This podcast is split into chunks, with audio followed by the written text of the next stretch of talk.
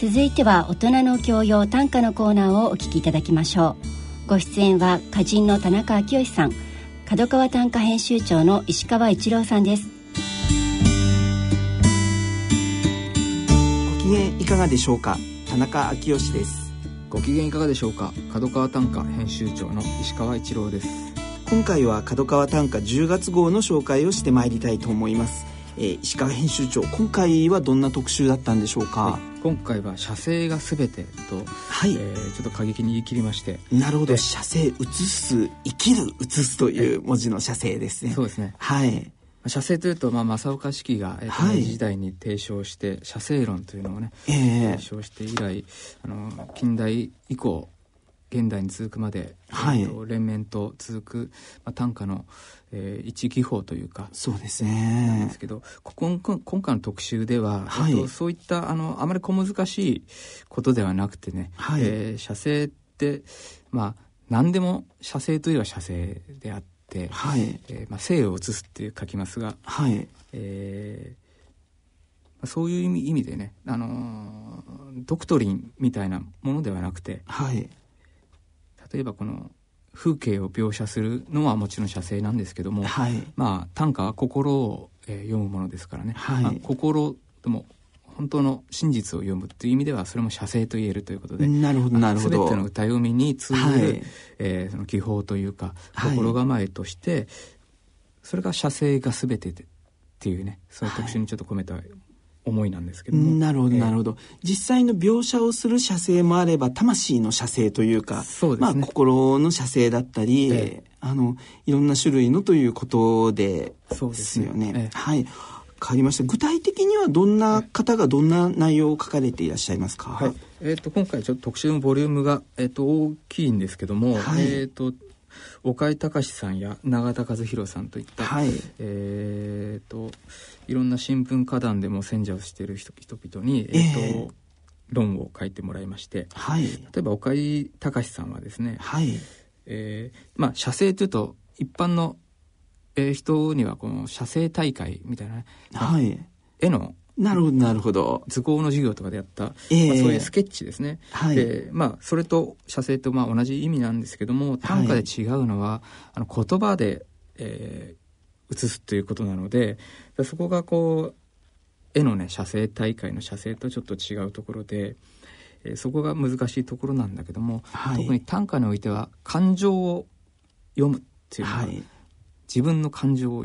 歌い上げるというのが短歌なので、はい、えーと、そこでの写生との関係っていうところで、えーまあ、外なる自然を、えー、自分を取り巻くね、外にあるものを読むことで自分の内面を出すというような、はい。えー、その、えー、自分の内面と外の景を突き合わせる。そういう子がこう大事であり難しいところでもあるというような、はい、えー、総論をですねなるほど。書いてもらっていて、はい、で永田和弘さんは、えー、ちょっと変わったところから、はい、えー、例えば何かこの目の前にあるコップを写す時も、えー、実はコップを言葉で読もうと思ったらその何十何百字あっても実は足りない。なるほどなるほどなるほど。31音31文字しかない短歌においては要は何を読まないか、はい、何をもう捨ててしまうかというようなね、はい、えー、ことが大事なのであって全てを正確に写すというよりも意識を何を捨ててしまうかなるほどなるほど。そういう意識が必要でしょうということを、はい、言っていましてはい。えーえー、俳句でですね高浜虚子の「流れゆく大根の葉の早さかな」っていう有名な、えー、句がありますけどね、はい、でこれも大根の葉というものを描写してるんですけどもその速さっていう一点に集中していて、はい、他のことはもう全然描写してない。他のことは読者に委ねてるっていうね、うん、なんかそういう、えーと読者の視点読者との共同作業で読むしかないという、うん、そういうところも、えーと、歌を読む場合の一種のヒントになるのかなと。なるほど、思って今ちょっと一部をちょっとかいつまんでね、はい、えーと、説明をさせていただいたんですが、はいまあ、その辺を中心に、うん、えーと、いろいろな、えー、歌のヒントが満載ですので。わ、はい、かりました。はい。実際確かに、あの、こう写生っていうと単なるあのおっしゃったようにこうスケッチをするだけのものっていうのとは違ってあの私たちすごく今えっと、テレビとかの映像に慣れている世代ですので、はい、あのカメラデジカメとかもそうですし、えー、どれだけ何をどうズームアップしていくのかとか、えー、どこをどれだけあの近づいてみようとするのかあの遠いこう引いた絵で見ようとするのかっていう、はい、なんか自分なりのこうあの感性のフォーカスみたいなものを無意識でもしてるような気がするんですけれども、はいでそこに自分が見ているもの見えているものに思いを馳せながらっていうのは、はい、昔から日本人すごく得意でもあったんじゃないかなというふうな気もするんですけれども、はい、はい。まあ確かにあの千数百年の、えー、歴史があると言われる短歌の中でやっぱり写生というかこう丁寧にあの自然の状況を、えー、描写していく映し出していくっていうのは大切な要素として見られてきた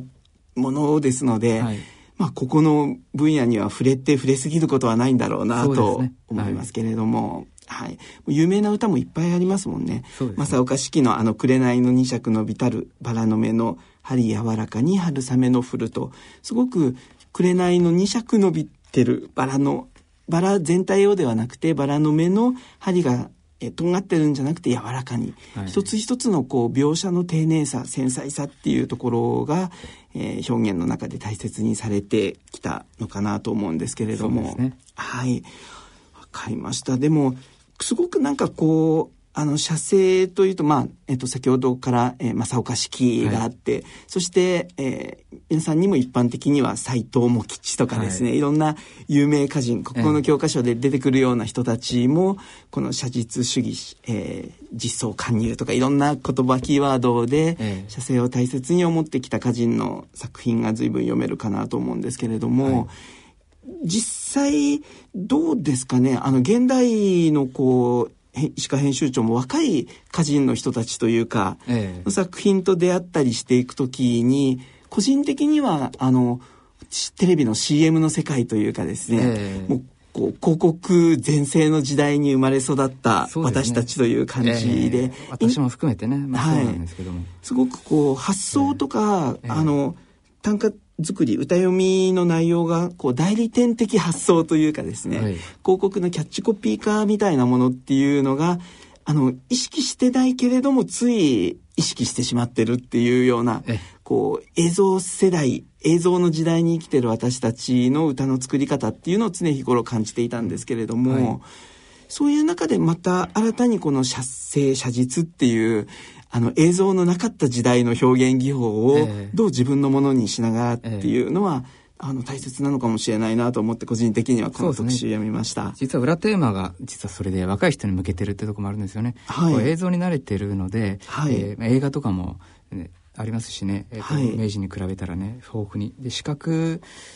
的な、えーともしかしたらこの視覚が衰えてはいないかとかね、はい、こうあまりにもこう映像に慣れているがためにそれ言葉で言う時の、えー、観察眼というかねものを見る目みたいのを、はい、えーと、改めてその写生っていうことを意識してみるっていうのはいいことではないかと、はい、そういう思いもちょっと込めているんですけども、はい、今あの短歌会以外のあの広告の世界とかですね、はい、他の表現のジャンルミュージシャンたちが今こそ音楽は写実主義でいく写生でいくっていうふうに語り出したらまた面白いのかなという、ねえー、こう多ジャンルの人たちも学びうる要素があるかなと思うんですけれども、えー、はい、そんな中で今回のこの角川短歌10月号には昨年の角川短歌賞の、はい、えー、受賞した谷川電話さん、はいの、えー、特別作品40首というのもありますよね。はい。はい。これはどんな思いで？えっと、実は次号でですね、えーと、はい、今年の短歌賞角川短歌賞を発表するんですけども、はい、毎年その前後である10月号で前年の受賞者の新作を、はい、えー、載せるというようなことにはなってるんですけども、はい、種川電話さん、えっと、以前こちらの番組にも出ていただいて非常に期待の新人なんですけども、はい、まあ、彼もどちらかというと今のこう若い人ならではのね、はい、まあ、感性も鋭いですけども、はい、ちょっとあの写実の歌ではまあないというような感じの歌が多いんですけども、はい、田中さんはこの辺の気になった歌はいはいはいあの紹介して批評していただければと思うんですけど、えー、40首の中ではですね、例えばこうアンニュイな感じっていうのがすごく感じたのは、えー、ほぼ空のペットボトルをなんとなく捨てられなくて傾けてみる。ほぼ空のペットボトルをなんとなく捨てられなくて傾けてみる。すごくいっぱい入ったペットボトルの内容とか、ペットボトルで何を選んでるとかではなくて、空のになりそうな、でもちょっと残っていて、そこを捨てられなくて、なんとなく傾けてみようとした、はい、あの、自分自身のこう、夢、最初の例えば夢に対してですね、うん、うまくいきそうもないかもしれない。でも、頑張ろうとしてっていうようなところで、こう、わずか残ったペットボトルの水分と、えー、自分自身とも、まあ、重ね合わせてるわけではないかもしれないんですけれども、うん、すごくこの、この、ほぼ空のペットボトルっていう、それを傾けながら、はい、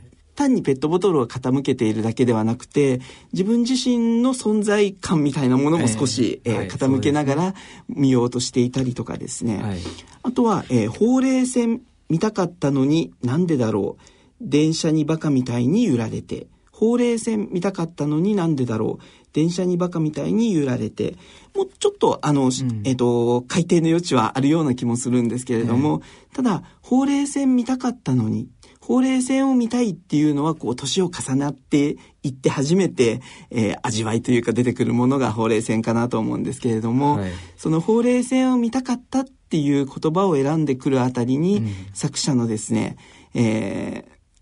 あの、感性の、こう、ベクトルみたいなものっていうのをすごく感じながら、は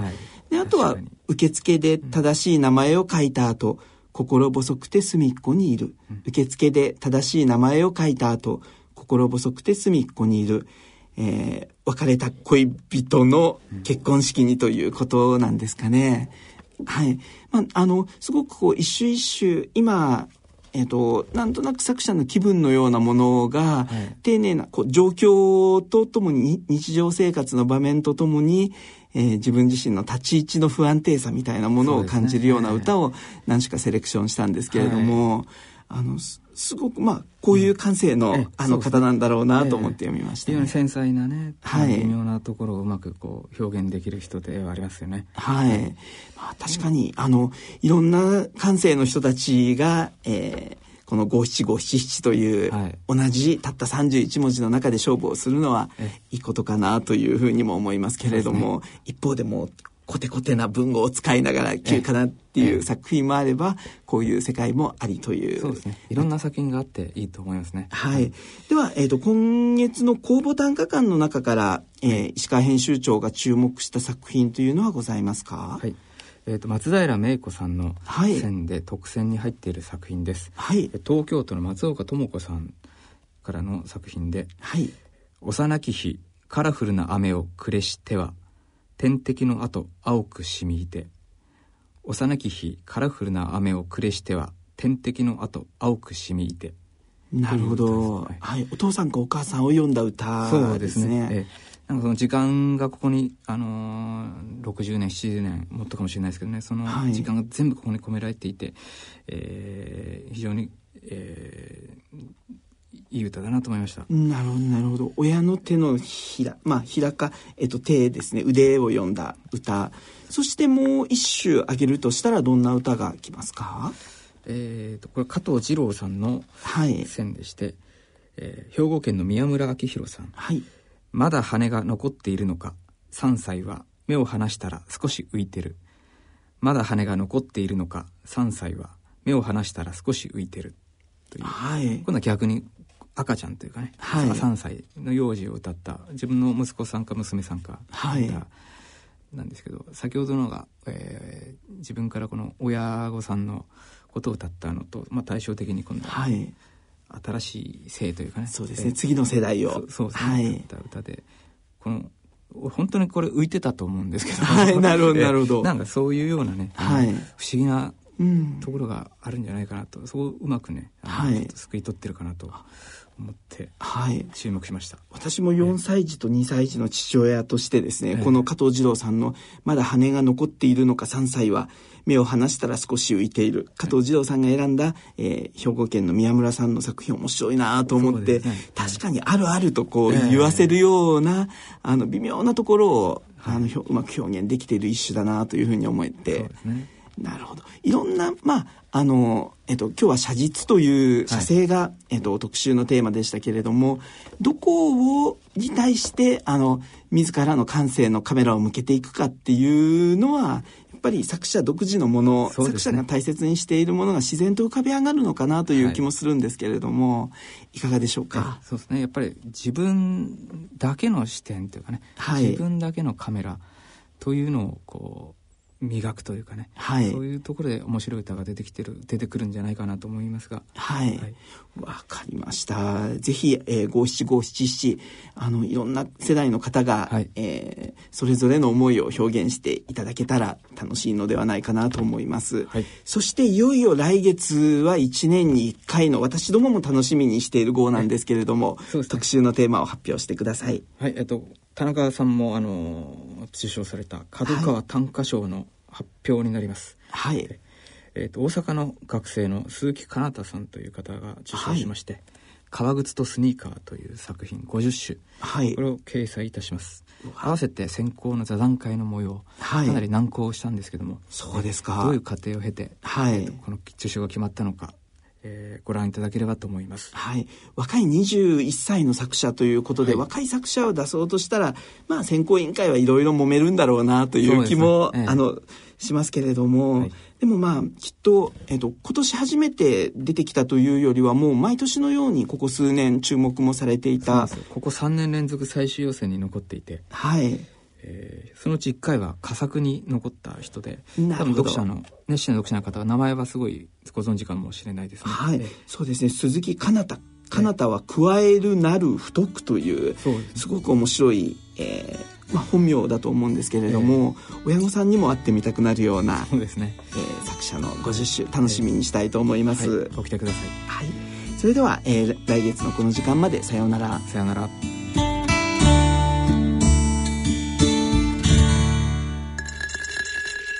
以上、大人の教養短歌のコーナーでした。